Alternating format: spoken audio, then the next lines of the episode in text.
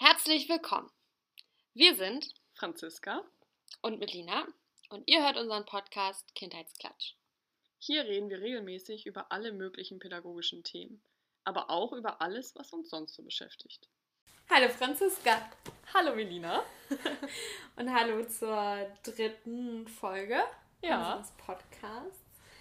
Ähm, wir beide haben uns super gefreut. Der Podcast wurde jetzt, wie oft? 75 Mal. Schon also, gehört. Super. Vielen Dank. ich wusste nicht, dass man sich über so eine kleine Zahl an Hörern schon Also, freuen kann. Haben wir nicht erwartet, oder? Äh, nee, gar nicht. Aber wir freuen uns. Voll, voll schön. Ähm, genau. Und wir freuen uns auch tatsächlich, dass wir doch recht viel Rückmeldung bis jetzt bekommen haben. Ja. Vor allem du. ähm, Ja, vielen Dank dafür auch. Auf jeden Fall. Immer gerne. Her damit. Ja, immer her damit. Und äh, wir nehmen uns die auch zu Herzen und hatten äh, eine Rückmeldung, hattest du. Ähm, da wurde nochmal gesagt, dass es vielleicht ganz schön wäre, doch nochmal über Familienhilfe zu reden. Beziehungsweise Mhm. da vielleicht mal die Schwere aus dem Begriff zu nehmen oder das nochmal konkret sich anzuschauen. Und das ist unser Plan für heute. Wir wollen Ja. uns diesem Thema so ein bisschen annähern. Ja. Und Und das sogar in deinem Urlaub. In meinem Urlaub, ja. Wir, wir geben alles. Unmöglich, nein. Wir geben alles. Ja. Gewitter, sitzen auf dem Boden. Sind Für tagesaktuell sozusagen. Mal sehen, wie das wird. Ja, und, Und- zwar. Es ist Ja. tatsächlich unsere zweite Aufnahme. Ja, genau. Ja. Wir haben es schon mal aufgenommen und da war der Ton so abscheulich. Wir waren. Das wollten wir euch nicht zumuten. Nee, wir waren halt echt weit weg voneinander entfernt und dachten, ah, probieren wir das mal über Internet und jeder mit seinem Handy und so weiter. Aber Nee. Nee, nicht, no nicht nochmal, würde ich sagen. Deshalb äh, ganz viel Einsatz jetzt die zweite Runde Familienhilfe. Ja, genau. Und ähm, ja, Thema Familienhilfe oder Hilfe zur Erziehung. Ähm, ja, wir haben uns auf jeden Fall über das Feedback gefreut und das ist ja auch total berechtigt, finde ich, weil äh, wann hast du denn das erste Mal von Familienhilfe überhaupt gehört? Ah, ich glaube, ich habe das erste Mal im Studium davon gehört. Ähm, aber auch Ja. erst so im zweiten, dritten Semester. Da sollten wir mal uns so mit Einrichtungen, verschiedenen Einrichtungen beschäftigen und gucken, was die so anbieten. Ich glaube, es war das erste Mal, wo ich mich da so direkt mit auseinandergesetzt habe. Ähm, davor eigentlich, eigentlich kaum. Also so ein, so ein Bild von so Heim und so kennt man irgendwie aus, aus Film. Ja. Ne? Also ja, das mhm. halt manchmal. Ja. Ähm, aber dann auch wirklich eher so extreme Darstellungen. Das wäre sowas, was ich vielleicht vorm Studium kannte, aber sonst gar nicht. Und Nee. du? Nee, ich auch. Also ich auch während des Studiums und auch da würde ich sagen noch nicht mal richtig konkret. Also wir hatten ja mehrere Praktika und da wollte ich gerne mal in die Familienhilfe eigentlich. Mhm. Aber da hatten wir nur einmal in der Woche Praktikum, also so, so war das angesetzt. Und da hat mich halt keiner genommen, verständlicherweise. Mit dem Wissen heute, jetzt, Ja, sehe ja. ich, dass das Sinn macht, ähm, dass das nicht geht, einfach weil weil es eine Bindungsarbeit auch ist. Und du kannst ja nicht immer sagen, also ich hatte jetzt zum Beispiel mal Freitagspraktikum. Man hat ja nicht immer Freitag die gleiche Familie, beziehungsweise du musst dann Mhm. genau an dem Tag eine Familie haben, die auch einverstanden ist, dass du da jemanden noch mitbringst, wenn du über Ja. intime Sachen redest. Das stimmt. Also ich halt, bei uns haben, glaube ich, ganz viele Praktikas in ja, offener Kinder- und Jugendarbeit gemacht oder wenn sie schon in so einem Bereich gearbeitet haben, ganz viel auch in Kitas, weil es da irgendwie deutlich leichter ist, so einen Einstieg zu finden. Und auch Mhm. wir haben gar nicht so oft und wenn immer über eine längere Zeit auch Ja. Praktikantinnen. Ne? Ja. Ja. Und so richtig vorstellen, was wir machen, weiß ich erst, seitdem ich arbeite. Das stimmt, ja. Ja, ähm, ja, und ich bin positiv überrascht, würde ich sagen. ja Also ich auch. Ich auch. Von der Vielfalt und es wird einfach nie langweilig, könnte man so sagen, ne? Kann man sagen, ja. du hattest aber noch so eine äh, gute Frage aus dem Studium. Die fand ich Ja. irgendwie auch ganz, ganz spannend, vielleicht äh, zum Einstieg. Da kann sich vielleicht auch jeder ein bisschen Mhm. Mitgedanken machen. Genau, wir hatten im Studium sehr viel Selbstreflexion. Also wir mussten über unsere ganze Kindheit nachdenken, philosophieren, reden. Ähm, genau, und da war so eine quasi so eine Abschlussfrage, da sollten wir so einen kleinen Aufsatz drüber schreiben, wann wir selber als Jugendlicher, ähm, junger, Erwachsener, Teenager irgendwie ähm, selber mal Familienhilfe gebraucht hätten. Also irgendjemanden, so hieß es da, ne? Also irgendjemanden, mhm. mit dem wir hätten reden wollen. So, und ne, was, gab, was war da für eine Situation und was hätten wir von dem, der vielleicht gebraucht? Mhm. Und natürlich muss man da erstmal ein bisschen drüber nachdenken und ist ja dann teilweise auch schon länger her, ne? Mhm. Aber eigentlich fällt ja jedem was ein. Also es gab immer so ein paar, die haben gesagt, oh nö, bei mir war alles super. Und auch andere, ne, die hätten äh, viele ähm, Dinge aufzählen können, bei mhm. denen sie Hilfe gebraucht hätten oder Unterstützung. Weil gerade als Jugendliche, Jugendlicher löst du dich ja gerade von deinen Eltern und möchtest mit denen ja auch nicht über alle Themen reden, ne? Und ähm, da ist es halt super cool eigentlich, wenn man jemanden hat, mit dem man mal einfach über irgendwas reden kann, ne? Ja, ich finde auch die Frage eigentlich ganz interessant, ähm, wenn man dann auch die Familienhilfe wirklich erst oder ne, in der Frage das wirklich einfach aus, und als Unterstützung außerhalb der Familie mhm. sieht, ne, wo man das gebraucht hätte. Und ähm, mir fallen, glaube ich, direkt Sachen ein. Ich war auch jetzt niemand, der sich viel an, ähm, oder ich habe mich nie viel an meine Eltern gewandt, so.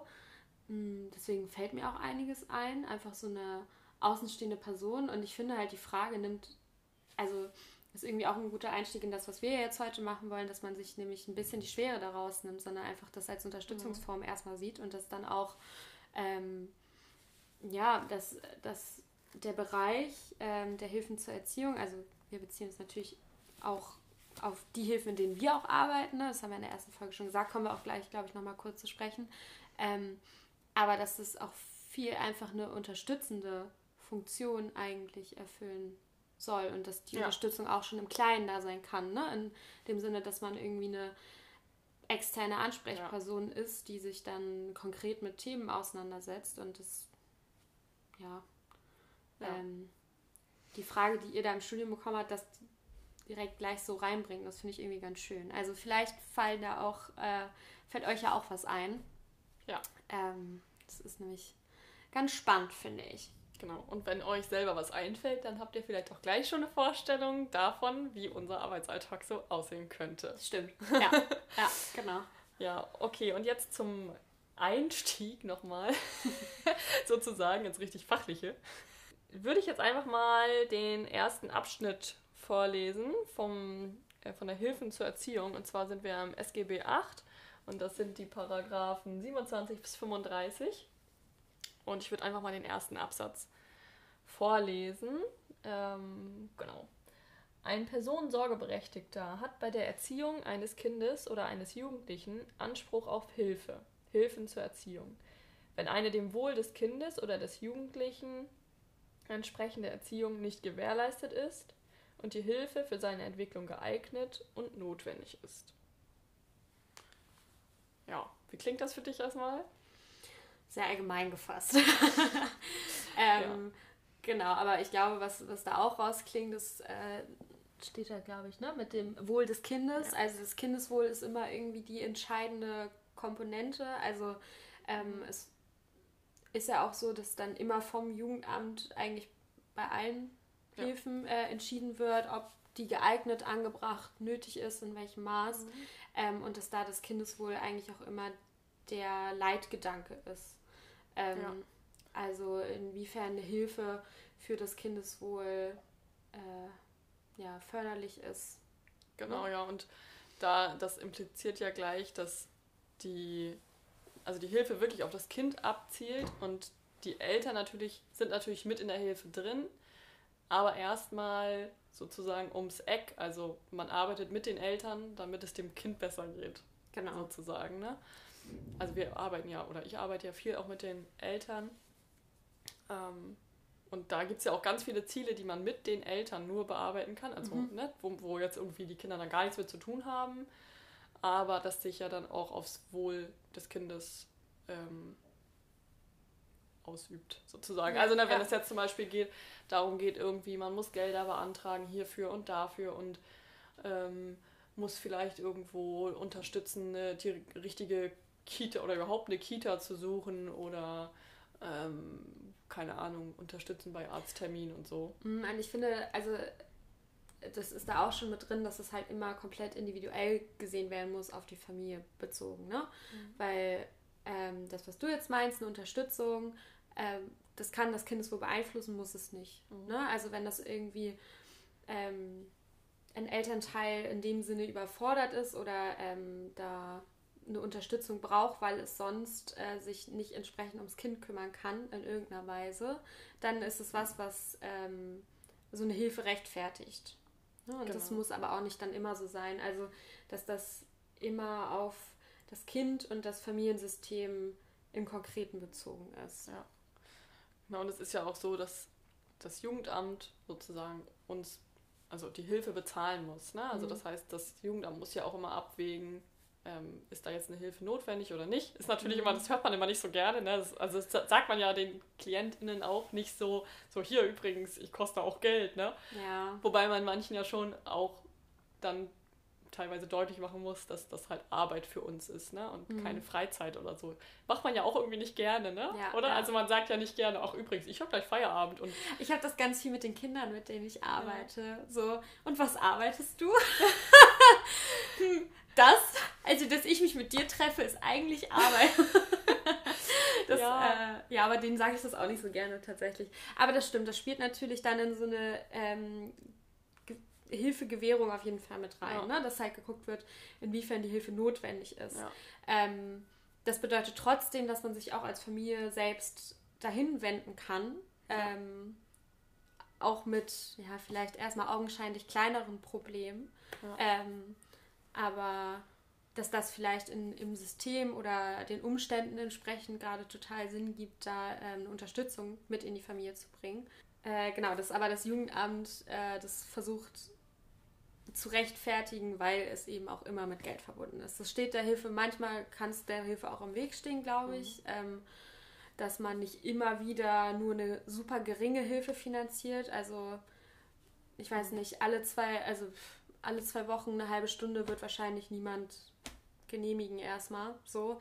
Ähm, da spielt das dann mit rein. Ja, Franziska genau. macht sich gerade lustig über meine Handbewegung. Die man wahrscheinlich hört. Ja, wahrscheinlich, aber ich, ich brauche das. Ich, ich muss das immer machen. Ja. ähm, genau, aber nur so fürs Verständnis. Und äh, mir ist gerade auch nochmal aufgefallen, vielleicht sagen wir das auch nochmal jetzt in der Folge. Ähm, wir reden jetzt hauptsächlich über die Bereiche, in denen wir auch arbeiten. Ja. Also das ist einmal, das sind Paragraphen 29, 30 und 31. Also soziales Gruppentraining, in dem ich arbeite. Ähm, genau. Sozialpädagogische Familienhilfe und Erziehungsbeistand schafften. Genau. Genau. Also das gibt noch mehr. Wir wollten auch gerne noch was hochladen auf Instagram, ne? damit ihr nochmal sehen könnt, ähm, was das noch so für Bereiche gibt. Genau, aber das ist jetzt, ne, also natürlich zählt da auch noch, ich, ich glaube. Ähm, genau, Vollzeitpflege, genau. Heimerziehung, so. Es gibt noch andere Sachen. Das zählt da auch mit rein, aber wir sind jetzt eher in, äh, in den Bereichen der ambulanten Kinder- und Jugendhilfe. Genau. Genau. Ja, jetzt hattest du ja gerade auch schon mal angefangen, so ein bisschen drüber zu reden, wie man eigentlich die Hilfe bekommt, also wie man da hinkommt. Ne? Also du hattest ja gerade gesagt, eine Familie kann sich ans Jugendamt wenden. Ähm, das ist ja einer der Wege, der, glaube ich, auch nicht so oft. Genau, man hat häufig im Kopf ne, eine Meldung, irgendwas, ein wirklich krasses Ereignis oder irgendwie stark auffälliges Verhalten und so gelangen die Familien zum Jugendamt. Das ist aber nicht der einzige Weg, das ist mhm. Irgendwie der ja, populärste in dem Sinne, dass, dass das ist, was das Bild ist, was man davon hat. Ähm, aber genau, dafür haben wir uns jetzt auch ein bisschen was überlegt, dass wir mal schauen, wie kann die Hilfe ausfallen? Also um ein bisschen ein Bild zu bekommen, was da alles schon reinfallen kann. Ähm, im, im, kleinen Sinne und was aber auch mhm. so extrem oder Klischeefall sein könnte. Genau. So. Wir haben da mal was vorbereitet. Wir haben da mal was vorbereitet. Franziska hat da mal was vorbereitet. Muss ich gestehen, ich habe ja Urlaub. ich habe das jetzt auch nicht in meiner Arbeitszeit gemacht. ja, stimmt. Von wegen, eigentlich habe ich viel mehr Zeit dann wahrscheinlich, aber ja, egal.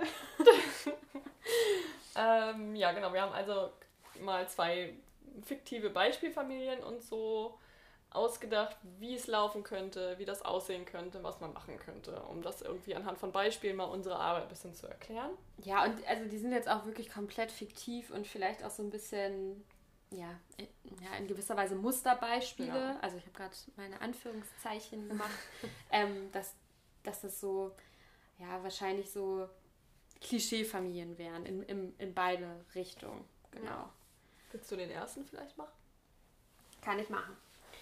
Also für die Familie 1 ähm, haben wir uns das Bild einer Familie überlegt, die äh, ja, klassisch kann man sagen aus Mutter, Vater und zwei Kindern besteht.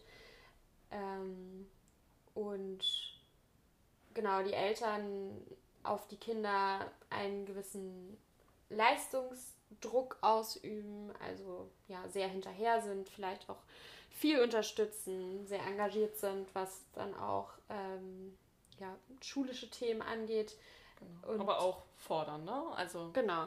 Also ich meine, das kommt ja auch manchmal implizit, ne? Also genau. Eltern müssen ja nicht immer sagen, du musst eine Eins schreiben, aber Genau, aber ich glaube, da kann man, können sich recht viele was drunter vorstellen. Ne? Also eine 3 ist schlecht, äh, alles andere ist gut und da irgendwie auch den Druck machen, ähm, in dem Sinne seine schulische Leistung zu erbringen. So. Mhm. Ähm, und ja, ich würde jetzt mal sagen, eins der Kinder wird in der Schule gemobbt.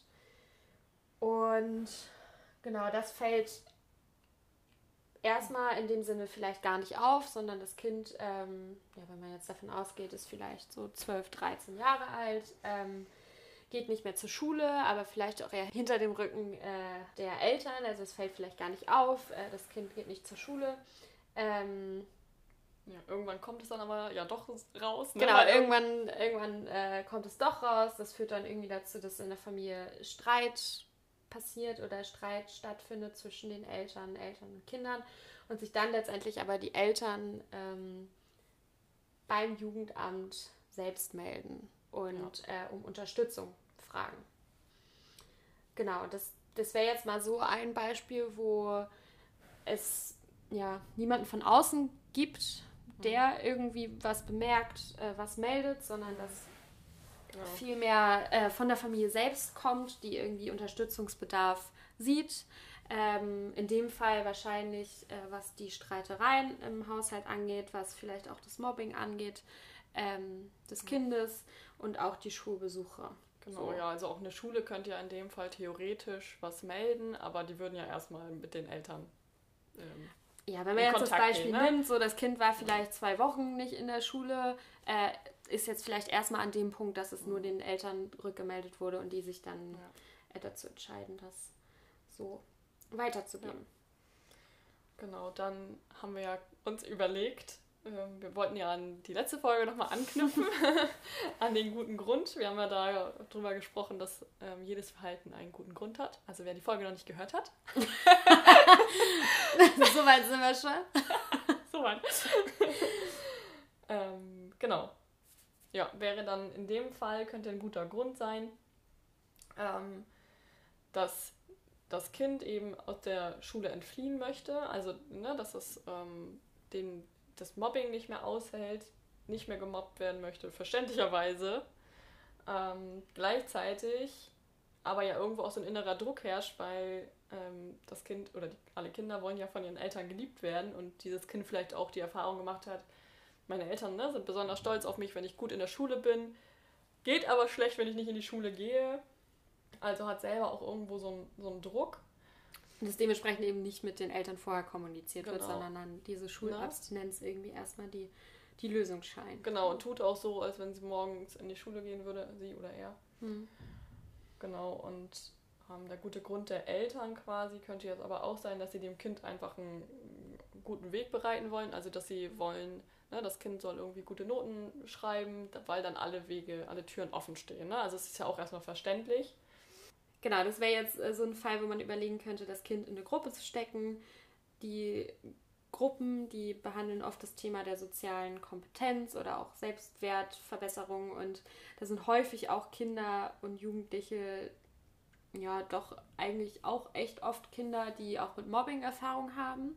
Mhm. Also das wäre vielleicht eine passende Hilfe, müsste man natürlich ein bisschen aufs Kind schauen, ähm, dass man zum einen irgendwie einen Kontakt zu einer festen Gruppe herstellt, zu Gleichaltrigen, wenn eben auch dieses Schulabstinenz-Thema ist. Zum anderen auch guckt, ähm, vielleicht einen regelmäßigen Termin hinzubekommen, um das Kind dann wieder dahin zu führen, regelmäßig zur Schule zu gehen, wenn das jetzt ein anhaltendes Thema ist. Äh, und in einem Rahmen dann auch über eben diese Mobbing-Erfahrung zu sprechen. Mhm. Ähm, genau, es könnte sein, dass das vielleicht schon was Ausreichendes ist in Kombi mit einer Elternarbeit, also dass dann parallel jemand mit den Eltern arbeitet und die Themen nochmal bespricht und auch äh, die Entwicklung des Kindes in der Gruppe bespricht. Ähm, es könnte aber auch ein Fall sein, wo jemand als Erziehungsbeistand mit dem Kind arbeitet, also mit ja. dem Kind konkret daran arbeitet, wie es seinen Selbstwert verbessert, sein Selbstbewusstsein, ähm, was es für andere Wege geben könnte, konkret daran arbeitet, das Kind wieder in der Schule anzubinden. Das kann auch manchmal sein, das Kind wirklich auch jeden Tag hinzubringen, morgens mhm. für eine gewisse Zeit. Ähm, was sowas. eher selten ist, ne? Es ist selten, genau. genau. Also man versucht ja eher immer die anderen Wege zu gehen. Das Kind soll es ja auch im besten Fall selbst schaffen, aber mhm. manchmal ist das ja auch der Weg dahin. Und dass dann zusätzlich mit den Eltern nochmal an diesen Themen wie ähm, dem Leistungsdruck gearbeitet wird. Ne? Das zu reflektieren mit den Eltern, da einen Blick drauf zu haben, wie kann man den Druck vielleicht nehmen, mhm. äh, gemeinsame Familiengespräche zu führen. Ähm, genau, und ganz wichtig, äh, immer auch wertschätzend mit allen Beteiligten umzugehen. Ja. Genau, und diese Wertschätzung ja von unserer Seite aus zu kommunizieren und im besten Fall dann auch irgendwie zu etablieren ins Familiensystem. Genau, und das ist ja von uns eigentlich auch schon so eine Grundhaltung. Ne? Also die schwingt ja. ja eigentlich überall mit, egal was wir sagen. Also wenn jetzt irgendwie ein Kind sagt, ich kann da aber nicht hingehen und dann sagen wir, ach, nix da, ne? natürlich kannst mhm. du das, Augen zu und durch. Also man würde ja schon auch mit dem Kind überlegen, ne, was zum Beispiel, ähm, was müsste denn passieren, damit du wieder hingehst? Was wie, kann, wie können wir dir helfen, dass du da eher hingehst. Ne? Und auch zum Beispiel in der Familie würde ich jetzt auch gucken, also in jeder Familie, ne, was sind die Ressourcen? Also ähm, zum Beispiel in der Familie könnten vielleicht die Eltern das morgens begleiten oder mhm. ne, was. Genau, jetzt in dem Klischeebild, die Eltern sind schon zum Jugendamt gegangen. Man könnte da jetzt von ausgehen, die Eltern sind ähm, ja recht engagiert oder auch wollen vielleicht auch etwas tun, wollen daran was ändern. Also das ist ja häufig so, wenn sie sich selbst melden oder selbst nach Unterstützung fragen. Und das kann in dem Fall voll die Ressource sein, ne? Ja. dass sie auch das Kind morgens begleiten können oder ähm, ja. Ja. Genau. Okay, so viel zum ersten Beispiel erstmal? Würde ich sagen, ja. ja. Okay, dann ähm, würde ich jetzt nochmal zum zweiten Beispiel was sagen. Ähm, wie gesagt, auch wieder fiktiv, ausgedacht, bisschen zusammengewürfelt aus allem, was man sich so vorstellen kann. und trotzdem irgendwo passend. Ja, genau. Und auch so ein, so ein Muster, ne? Also, mhm. genau. Und in dem Fall wäre es jetzt vielleicht eine alleinerziehende Mutter mit einem Kind.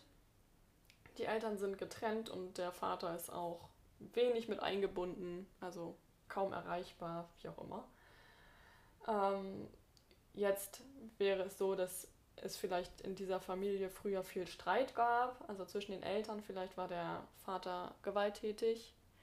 Ähm, jetzt in dem Fall gehen wir mal davon aus, die Mutter hatte jetzt, also es, äh, hat sich von ihm getrennt, hat das gesehen, dass das doof war und gibt jetzt ihr allerbestes. Mm.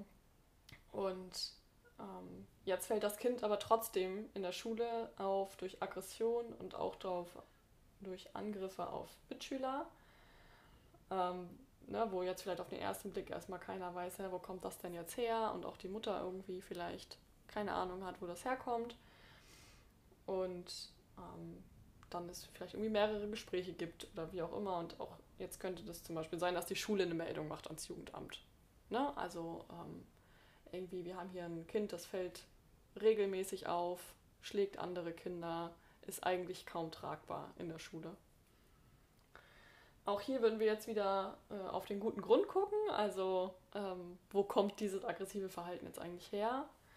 Könnte in dem Fall, oder ja, typisch wäre hier jetzt so ein erlerntes Verhalten, ähm, da das Kind ja schon gesehen hat, ah, der, mein Papa hat meine Mama geschlagen, wenn die Streit hatten, wenn er wütend war, hat er geschlagen. Also wenn ich wütend bin, dann schlage ich auch. So, mhm. dass das einfach das als Vorbild hatte und es so gelernt hat. Also gar keine andere ähm, ja, gar keine andere Möglichkeit hatte, irgendwas anderes zu lernen.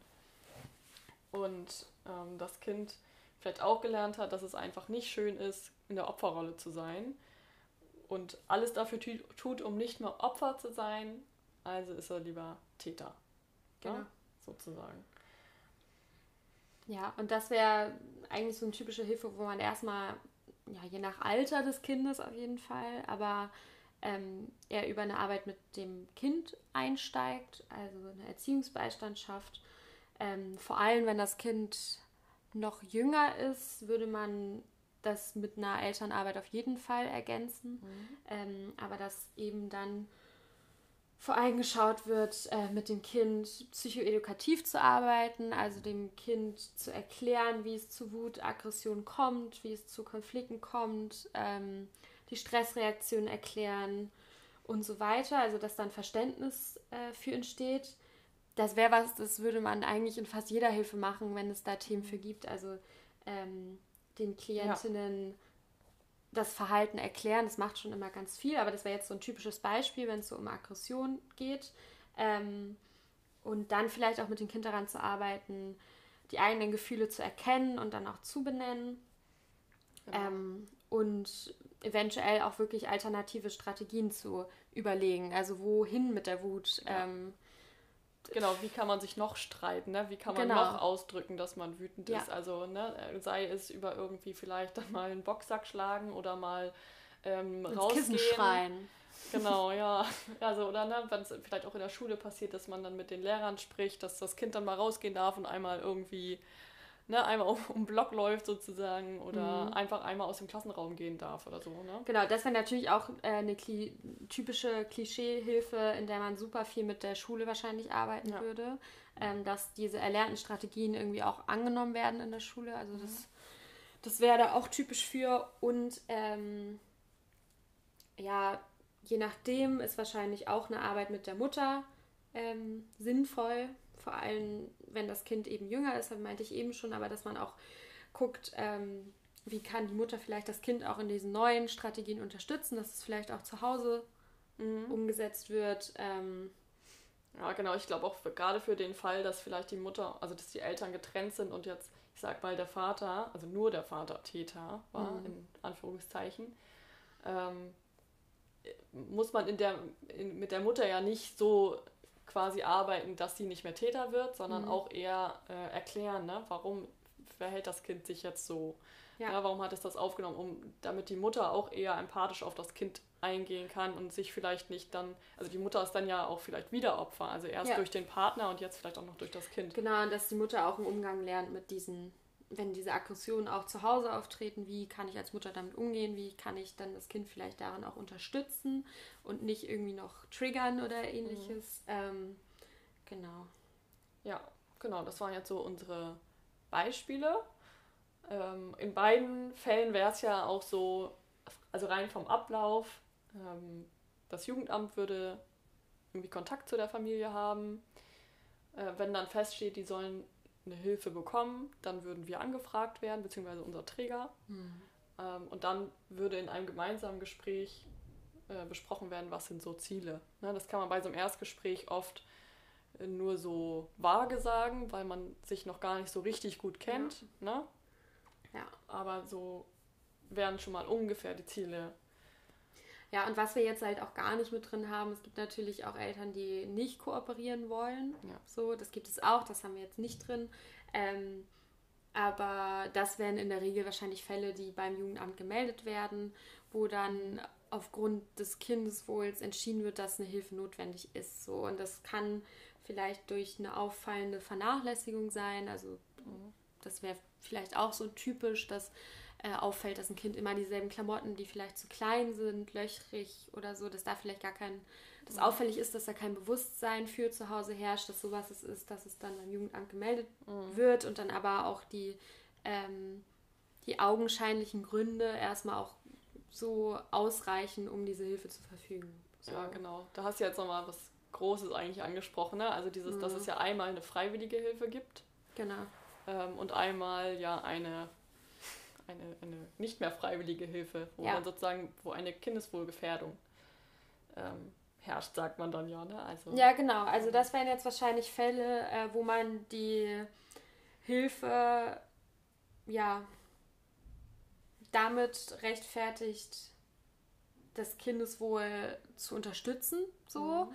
Und dann gibt es natürlich Fälle, die in Richtung Kindeswohlgefährdung gehen, wo ähm, ja teilweise auch dieser Status direkt zu Beginn der Hilfe schon ausgesprochen wird, wo dann wirklich auch mhm. eher so eine Art Kontrollauftrag, wahrscheinlich viel unterstützendere, ja.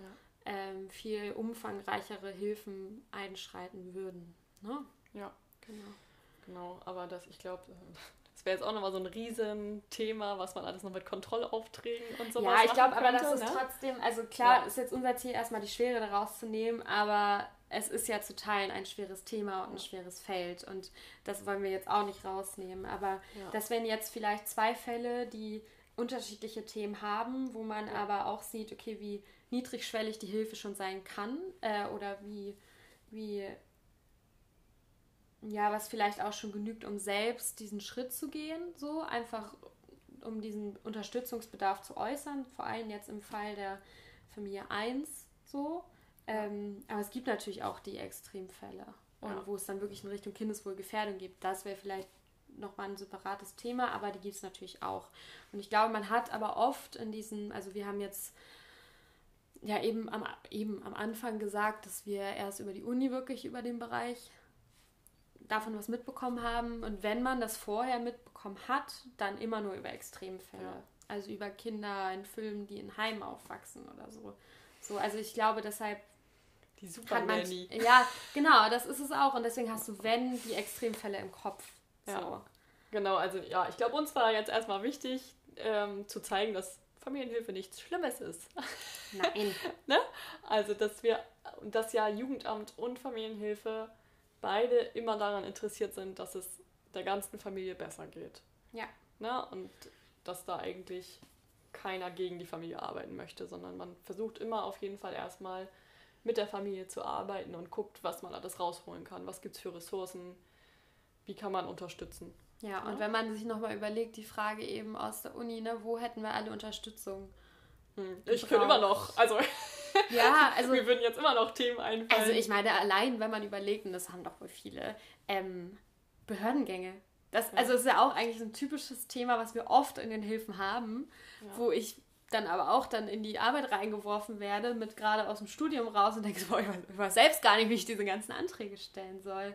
Weil äh, Behördendeutsch mhm. halt einfach auch super schwer ist und man da nicht, nicht äh, auch rangebracht wird. Und das ist ja allein schon was, wo sich, glaube ich, viele mit ja. identifizieren können, dass man da vielleicht auch mal Unterstützung ja. gebraucht hätte. Ja. Das wäre jetzt natürlich nicht was, wo ich jetzt dann hingehe und sage, hey, ich hätte gern jemanden, aber das kann halt in so einem Familienkontext, im Kontext mit einem Kind auch ein Grund sein oder ein Grund sein, dahin zu gehen und in irgendeiner Weise Unterstützung anzufordern, weil ich mit so viel Bürokratie so überfordert bin, dass ich mich nicht ordentlich um mein Kind kümmern kann, als ja. alleinerziehende Mutter zum Beispiel. Ne? Das kann halt auch schon sein. Ja, genau. Und unser Ziel ist ja im Endeffekt immer, dass wir irgendwann wieder aus der Familie gehen können. Genau. Also könnte es, oder es ist ja auch oft ein Ziel, dass wir einfach Familien anbinden, an ja. Beratungsstellen, an irgendwie, ne?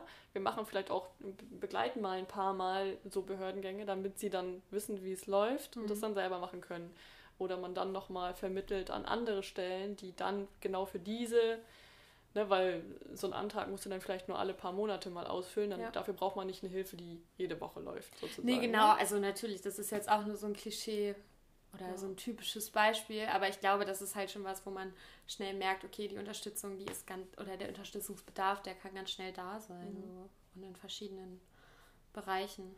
Ja, wir hoffen, wir konnten euch das Thema jetzt nochmal ein bisschen näher bringen und vielleicht wirklich so ein bisschen die Schwere rausnehmen und da ein weiteres Verständnis für schaffen. Ja. Ähm, genau. Also falls auch da noch weiter äh, Interesse besteht, irgendwie ein bestimmtes Thema gewünscht ist oder so, oder immer Fragen, Input. Ja, immer her damit. Äh, ja, sehr gerne. Ansonsten schaut gerne auf Instagram vorbei. Fühlt sich komisch an, ne? Das ist ganz komisch. Ähm, aber ja, das ist ja so bis jetzt das Einzige, was wir sonst noch so haben. Ja. Ähm, oder lasst uns auch gerne Feedback da. Wir, wir lesen uns das wirklich gern durch. Ähm, ja. Wir sind ja super offen, was das alles angeht. Genau. Und dann würde ich sagen, bis zum nächsten Mal. Bis dann.